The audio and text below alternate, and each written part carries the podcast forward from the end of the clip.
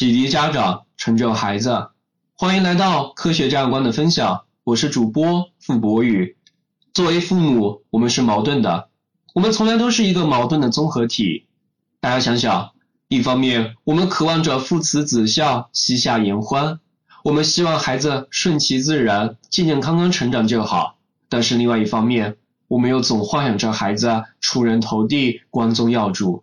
那作为父母，我们为什么会有这样的矛盾呢？吴宇想了想，我觉得有三个原因。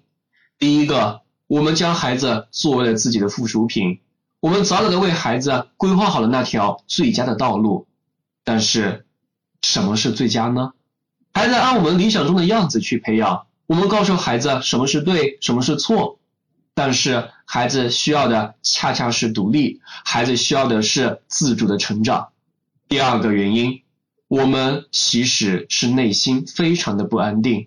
随着孩子的成长，我们的控制程度不断的减弱。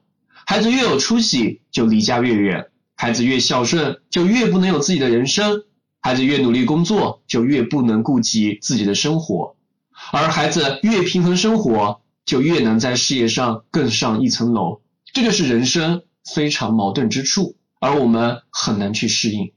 第三个原因。我们失去了自我，我们的生活目标不再明确。为了孩子，我们夫妻之间不去浪漫，我们夫妻之间不去甜蜜，而我们一厢情愿的念叨着一些事情的时候，孩子早就开启了自动屏蔽模式，左耳进右耳出。而且说实话，我们与孩子的年龄相差二三十年，我们所谓的智慧，我们所谓的经验，在他们这一代人身上，也许早就不适用了。我们也越来越难以找到和孩子之间共同的乐趣、共同的语言。那这个时候，作为父母，我们该怎么办？我想，父母们为了孩子，我们该做的事情真的已经够多了。我们不该做的事情也一厢情愿的做了很多。那孩子大了，就该慢慢的放弃之前的种种设想，让孩子逐渐的拥有自己的世界。在这个多元化的世界里，成绩并不是唯一。